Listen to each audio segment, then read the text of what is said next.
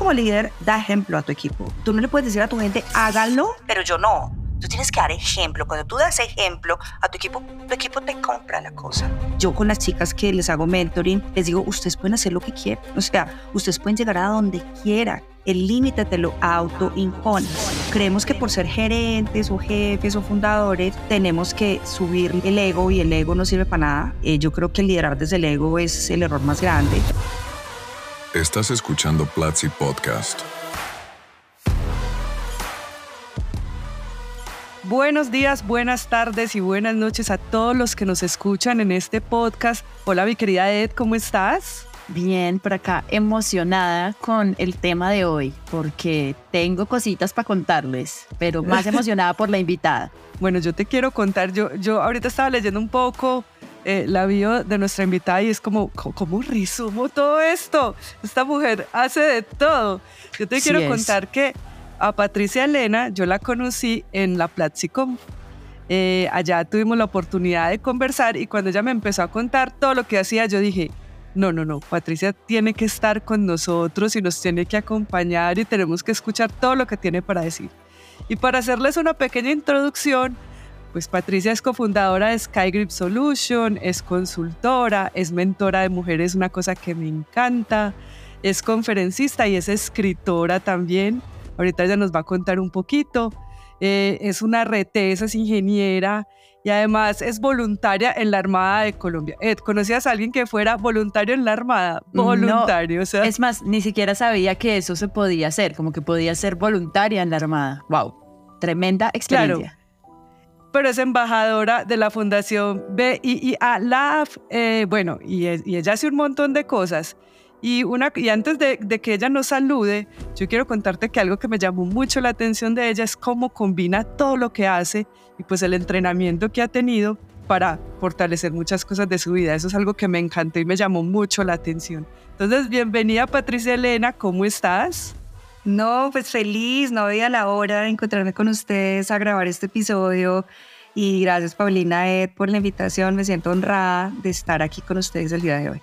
No, gracias a ti por aceptarnos, porque con todo esto que haces, tu agenda es bien, bien estrechita. Pero bueno, logramos la oportunidad de hablar contigo. Ed, ¿tienes alguna pregunta inicial para nuestra invitada? Miren, yo no me quiero quedar con las ganas y quiero saber qué, o sea, qué es ser voluntario en la Armada. Perdón, pero es que de verdad me llama mucho la atención. Además, porque yo asocio la Armada y sé que muchas personas de pronto que nos escuchan pueden asociar esto a algo típicamente masculino. Entonces me gustaría como que nos cuentes brevemente eso para ya después entrar en materia. Bueno, para mí también fue una sorpresa y yo me enteré hasta el 2014 que esto podía ser posible. Yo quería ser militar y cuando salí del colegio muy chiquita, a los 15 años, me quería ir para la vida militar a estudiar telecomunicaciones y mamá me dijo, no, yo no lo voy a enviar a una jauría de hombres, literal, ¿no? Y yo seguí trabajando, siendo consultora. Mi mamá me mandó a estudiar electrónica, donde también era una variedad de hombres, además, ¿no? Entonces, sí. o sea, ella, ella ahí como que, bueno, falló. Pero después de unos años, yo siendo consultora y formadora, uno de mis clientes me integró para un proyecto y era hacer una formación en perspectiva estratégica para la Escuela de Formación de Infantería de Marina de la Armada. Y yo me sentí feliz y ahí me enteré que podía ser profesional oficial de reserva de la Armada, que somos un cuerpo voluntario de ingenieros, abogados, médicos, odontólogos, de todas las profesiones que apoyamos a algo que se llama como el esfuerzo no armado de, la, de las fuerzas militares, es decir, los asesoramos en cosas en las cuales pues la Armada de Colombia no es fuerte y nosotros desde la vida civil, como nos llamamos, los, les podemos dar ese apoyo. Entonces, desde el 2014 soy una feliz voluntaria, hoy soy teniente fragata y voy a ascender a teniente navío y hacemos en paralelo nuestra vida militar con nuestra vida civil. Eso es. Gracias por la explicación. Abierto. Y, abierto a todas las mujeres. Somos muchas mujeres voluntarias, no solo en Armada, sino también en Ejército y en Fuerza Aeroespacial. Imagínate y te cuento que en la conversación que tuvimos, no es que nos pudimos haber tomado, no sé, 20 tintos en la Platzicom. Te cuento que sí. Patricia Elena contándonos cómo era su entrenamiento y todo, y es a la par con, no, o sea, aquí no es, ay, tú eres mujer, entonces haces menos, no. Es una dura, o sea, eh, contándonos cómo los dejaban en medio del mar, cómo le tocaba correr, cómo le tocaba tirarse por una cuerda, o sea, Es fuertísimo ese entrenamiento. Exacto. Una fortaleza, o sea, obviamente me imagino que las habilidades físicas que se desarrollan en este tipo de espacios, pero también la fortaleza mental, ¿no? O sea, tú, a mí me gustaría que nos hablaras un poco de eso, porque sí. pues la disciplina, la resiliencia, todas estas cosas que tienes que tener para que tu mente no colapse en medio de todo este entrenamiento. Total, mira, yo le decía a Paulina, de pronto vamos a hablar más adelante de una historia fuerte, resiliencia que me tocó vivir hace un par de años y el entrenamiento militar para mí fue decisivo porque es la mente sobre el cuerpo, es decir, tú puedes estar cansado, sentir calor, sentir que te vas, mejor dicho, a destruir, pero la mente tiene mucho poder, mucho poder sobre el cuerpo y, y todo este entrenamiento que nos dan más allá de lo físico es cómo podemos desarrollar esas competencias de control, de autocontrol, de disciplina, de, de eh, no reactivo, sino ser más proactivo, más planeador. Entonces yo le agradezco mucho a mi entrenamiento militar porque me ha hecho ser mejor persona, en realidad. Bueno, pero además de todo esto que nos estaba contando, Patricia, eh, yo quiero que nos hable un poco de ese liderazgo que tiene, eh, que nos hable un poco de su empresa en ese liderazgo, de la transformación digital, eh, de cómo la lleva a cabo en su empresa, de cómo eh, pues soporta o ayuda a, la Armada en eso. También cuéntanos un poco de eso. Bueno, con transformación digital yo vengo trabajando hace muchos años. De hecho, en el 2018 creé una empresa llamada BC Experts, que era un grupo de expertos, eran, digo, éramos porque la empresa la liquidé finalmente post pandemia, grupo de expertos en transformación digital, que lo que hacíamos era acompañar a empresas en estos procesos, desde todos los, digamos, aspectos de la transformación que son más humanos que tecnológicos, aunque no lo crean lo que nos están escuchando. La tecnología como habilitador, pero el cambio de mentalidad y la adopción tecnológica como el gran fuerte y todo ese tema de procesos, ¿no? Entonces, con Bex Experts arrancamos este proceso en 2018, finalmente, pues pandemia la liquidé, pero con Skygrid, Skygrid Solutions es una startup canadiense, nosotros patentamos una solución en, em, ¿cómo lo digo en palabras, eh, digamos, eh, entendibles? Es algo que se llama Desktop as a Service. Es decir, es, un, es como tener todo tu computador en la nube, como para que lo entendamos, pero procesamiento, no solo nube, almacenamiento, sino procesamiento, vídeo, eh, todo en la nube. Y aquí lo que tú tienes en tierra, digamos en tierra cerca, es solo una interfaz. Y nosotros patentamos además toda una comunicación de, de un hub que eh, compone esta solución, que es software y hardware que hace como toda la modulación o todo el streaming de vídeo desde ese computador que está en la nube eh, a través del cableado eléctrico, ¿no? Entonces es algo así como novedoso, como medio chévere. Eh, con Skygrid arrancamos ya hace varios años. Yo empecé a hacerle mentoring al que soy mi socio. Mentoring así todo desinteresado. Venga, yo le ayudo, yo le hago mentoring en negocios eh, porque él era muy técnico. Y después de hacerle mentoring como tres años, él logró una gran inversión eh, eh, para su empresa, para salir adelante. En ese momento era su empresa. Y el año pasado me dijo, oye, tú me has ayudado mucho desinteresadamente, quiero que te vuelvas socia de Skygrid. Entonces, desde el año pasado me volví socia de Skygrid y bueno, estamos en etapa de... Eh, es una historia linda, ¿no? De, de, de, dar sin esperar nada a cambio y recibir. Y yo creo que a lo largo de mi vida, pues eso es como lo que he aprendido, ¿no? Y hoy soy socia, hemos ido a varios eventos, eh, en, Estados Unidos, en Las Vegas, al CES de Las Vegas, Immersion Americas, Collision, en Toronto, porque cuando uno arranca tiene que mostrar el producto, ¿no? Y cuando es así innovador, como que, hey, pero eso, ¿cómo funciona?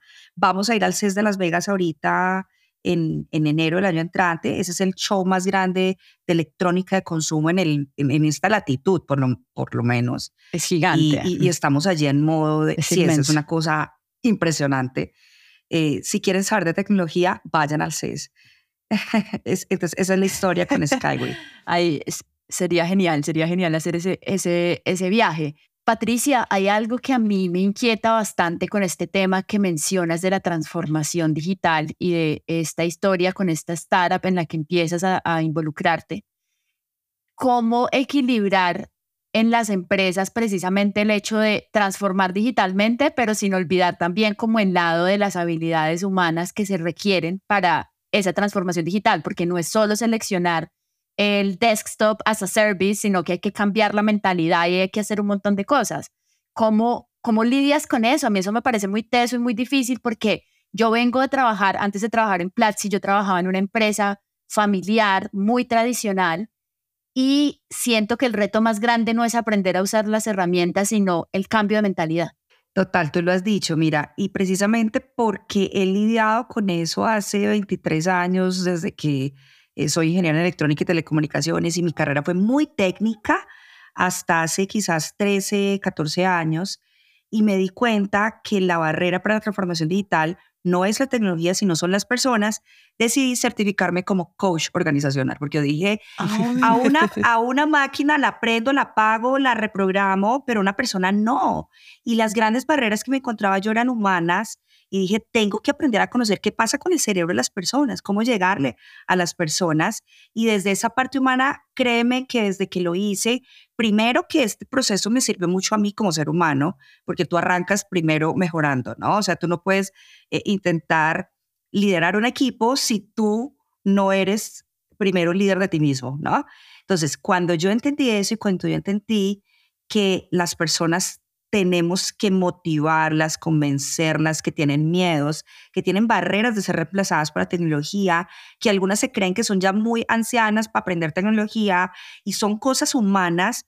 Y cuando tocas esa fibra, la transformación digital se da, ¿sí? Porque la tecnología está allí, la tecnología funciona, pero las personas necesitan adoptar estas prácticas y por eso si tú ves y me encuentras en redes o algo, yo soy, yo, yo me llamo como coach en business and tech, o sea, en tecnología y negocios, porque el coach acompaña a que esas personas no tengan miedo de dar el salto, de usar la tecnología y, creo que ese ha sido como mi gran aprendizaje y tenemos que los líderes aprender a ser más humanos, o sea, no nos podemos olvidar de esa parte. Eso es lo primero, segundo y tercero, y después todo lo que quieras, tecnología, procesos y demás.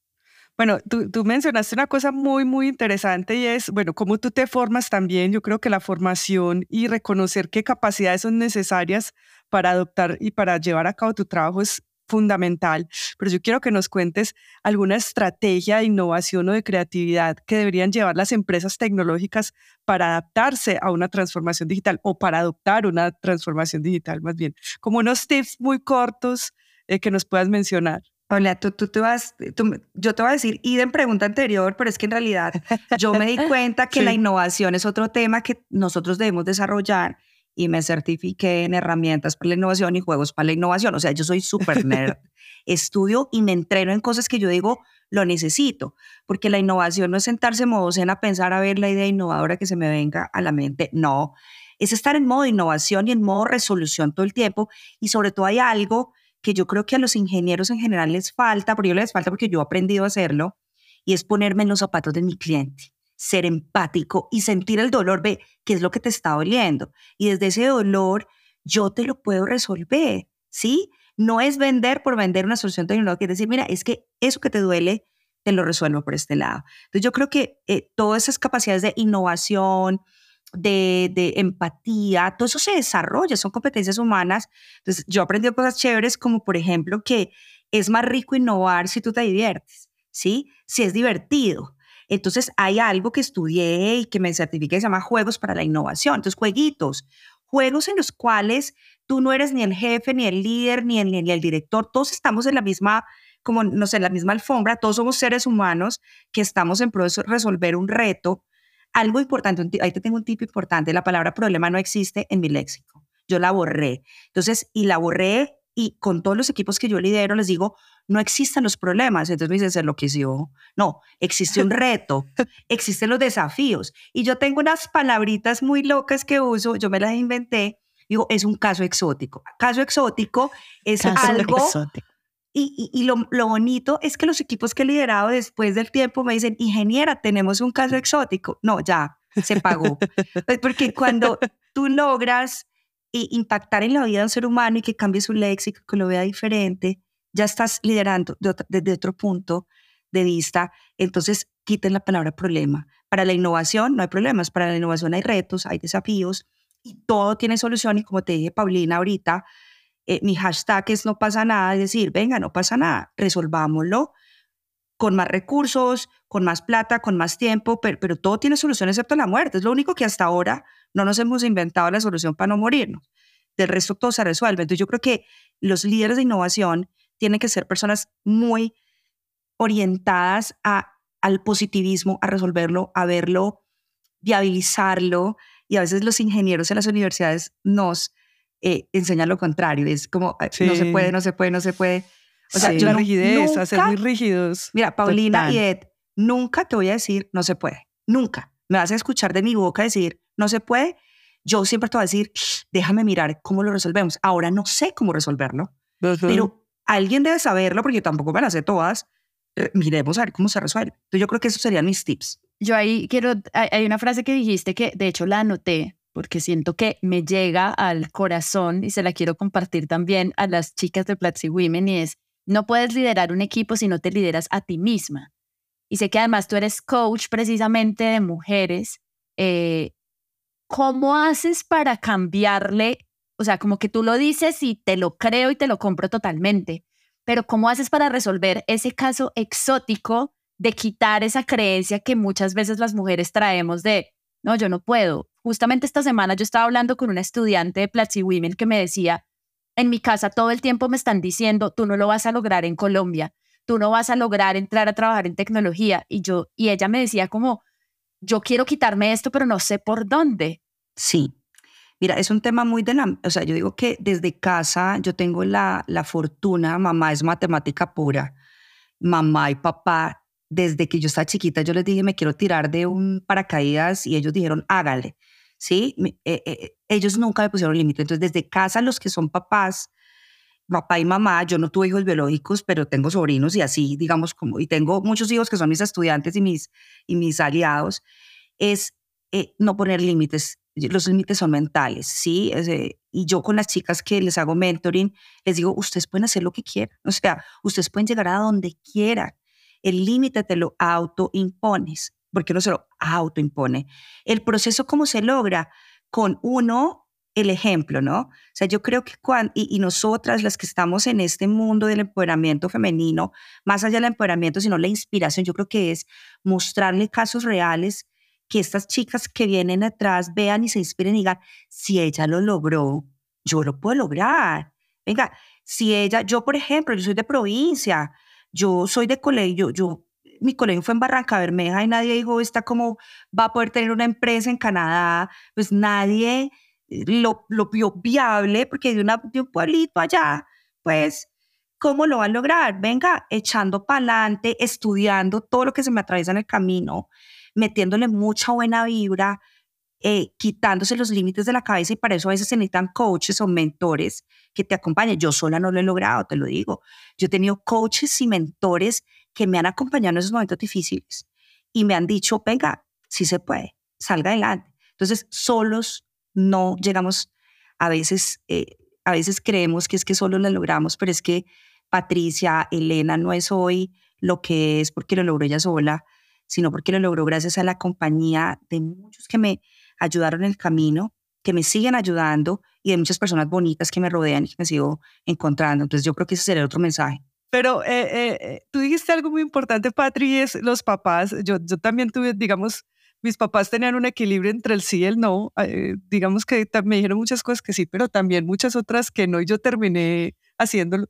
Eh, pero bueno, cuando uno ya está grande, ya uno tiene muchos años y sigue con esas taras y te digo que yo creo que no soy la única, yo creo que somos el 90% y seguimos con esa tara de que no soy suficiente, me queda faltando, me falta el centavo para el peso, no lo voy a lograr, yo que salí de provincia, como dices tú, no lo voy a hacer. ¿Cuál es, digamos, desde tu experiencia ya? Laboral y, con el entrenamiento y todo lo que haces, ¿qué tips nos puedes dar para que empecemos? Yo, yo no me imagino que eso no es de la noche a la mañana, pero ese primer paso, ¿cuál sería? Créetela, o sea, créetela que eres, háblate con el espejo, Patricia, tú la vas a lograr. Mira, yo lo hago, o sea, yo tengo mantras y tengo cosas y digo, yo lo puedo lograr. Y tengo algunas cosas que, que son como, como locas que hago, digo locas porque yo me pongo fechas, ¿no? Entonces, yo me acuerdo que cuando he querido lanzar mis libros. Entonces yo me pongo unas fechas retadoras a mí misma y las publico en todas mis redes. Entonces, el día tal voy a lanzar mi libro, miércoles. Yo no puedo quedar mal.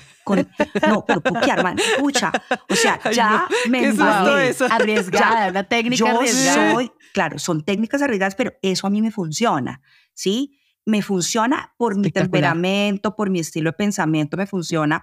Entonces ya me expuse. Cuando ya me expuse, a muerte lo logro, así no duerma, ¿sí? Entonces, hay técnicas que no sirven para todo el mundo y, con las chicas que yo mentoreo o que les he hecho mentoring, no todas las técnicas de coaching o de mentoring sirven. Tú tienes que saber cuál es esa tara mental que tiene, cuál es ese miedo, de dónde viene, si viene de casa, si fue por un jefe que la trató mal en algún momento, si fue por una relación amorosa que, que la hizo sentir que no era suficiente, y quedó con ese, esa tara mental. Entonces, uno como coach tiene que mirar, escudriñar para ver, ah, es, es como un médico. Este es tu problema eh, de fondo, tu causa raíz, y este, este es el diagnóstico y esta es la solución. No sirve todo esto para todo el mundo. Entonces, ese sería como el otro. Busquen ayuda, o sea, no, no, no crezcan solos. Todos tenemos miedos, todos tenemos eh, temas, eh, issues que debo para resolver. Nadie es perfecto.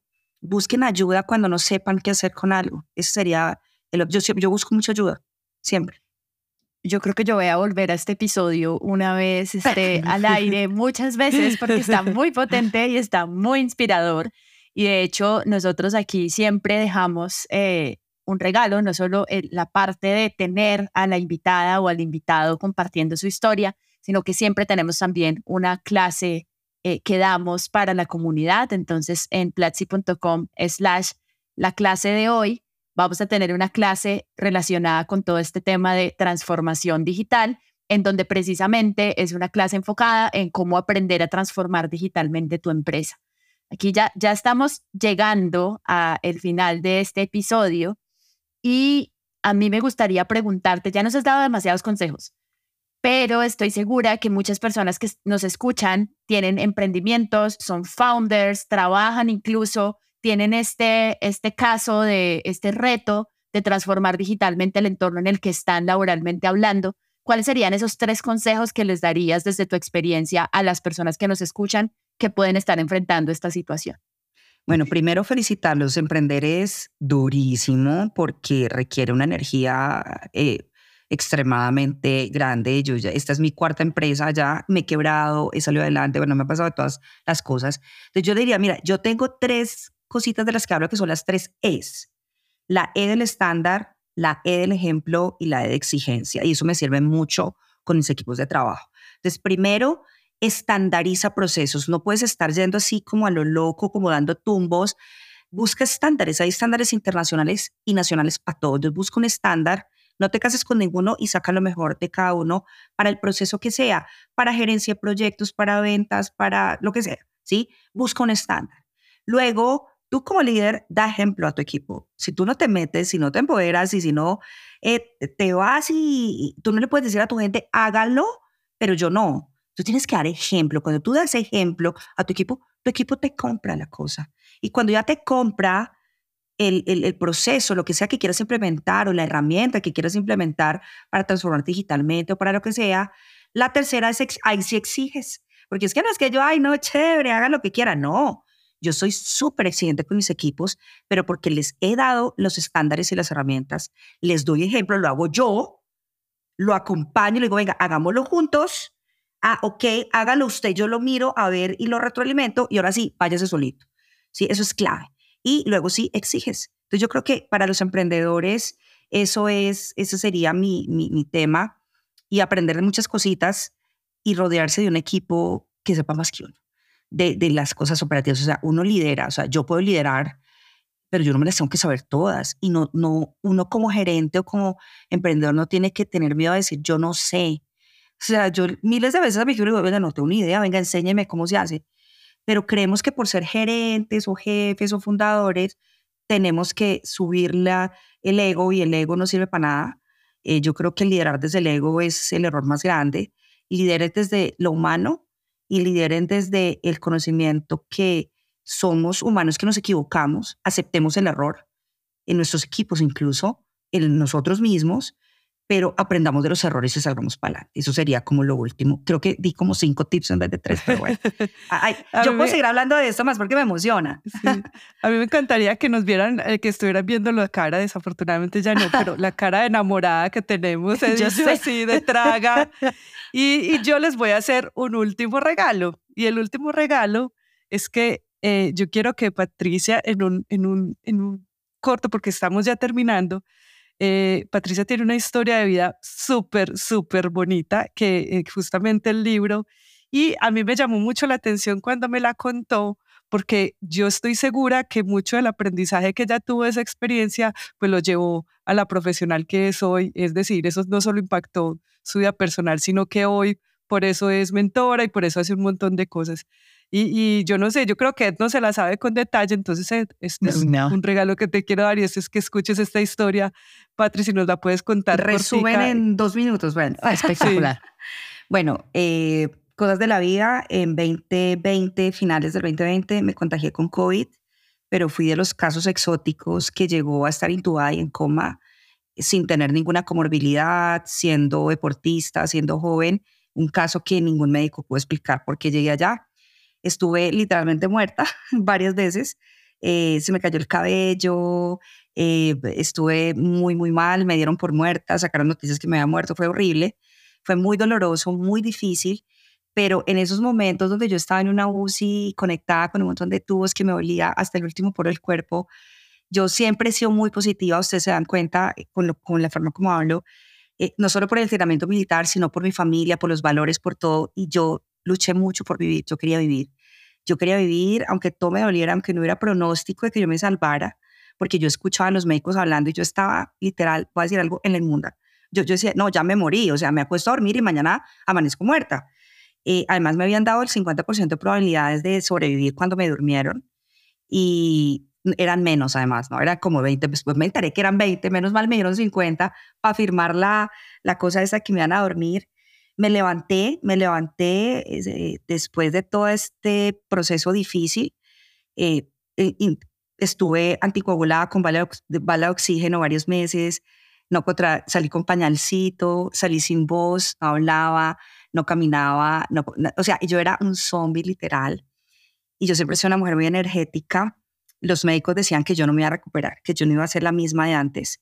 Y yo me puse el objetivo así, me puse la fecha dije, el 8 del 8 a las 8 de la noche, o sea, el 8 de agosto a las 8 de la noche, voy a lanzar mi libro. Voy a escribir un libro de toda esta historia y le voy a contar a la gente qué se siente estar en una UCI y cómo puede salir adelante con el poder de la mente sobre el cuerpo. Y los médicos y todo el mundo se sorprendió. Mi recuperación fue absurdamente rápida. Me puse, me hacía terapias todos los días de todo, de pulmones, de todo, de todo, de todo. Y yo dije, voy a estar mejor que antes y estoy mejor que antes no solamente eh, me quedaron muchas secuelas, sí, en el cuerpo, pero yo digo, soy mejor en el alma y en el espíritu, soy mejor persona, valoro más la vida, valoro más el momento, vivo el momento presente, soy muy feliz con todo lo que hago, vivo, mi vida es muy feliz, independiente de los casos exóticos, las personas tóxicas o lo que sea que se presente, después de estar lidiando con la muerte tanto tiempo y tantas veces, eh, la vida es muy bella, en serio. Y por eso mi hashtag es no pasa nada, mi libro se llama La vida en puntos suspensivos. Está en Panamericana y en, muchas, en varias librerías. Y en ese libro cuento muy al detalle, de una manera muy cruda, toda mi historia desde el contagio, la UCI, bueno, cuando estaba despierta, porque en coma, quien escribió fue mi esposo, escribió como un diario que se llama El librito La Esperanza, y yo saqué pedacitos de ese librito porque pues yo estaba en coma, yo no sabía lo que estaba pasando en el mundo. Eh, lo lancé en Filbo el año pasado, este año otra vez lo volví a presentar y, y ahí está mi historia de resiliencia y supervivencia. Digo, si yo le logré ganarle a la muerte, que eso, eso fue lo, yo creo que lo más duro que me ha pasado en la vida, ¿cómo no voy a lograr transformar digitalmente una empresa? O sea, a ver. y cambiar a la gente para que se ¿Cómo no voy a lograr motivar a alguien a que cambie si es que yo estoy dándoles ejemplo con mi historia que todo se puede lograr cuando a mí me dijeron que yo me iba a morir, que iba a quedar sin hablar, que iba a quedar sin caminar, que tantas cosas, y hey, mírenme aquí, Paulina que me dio cuenta de la energía en Flexicom.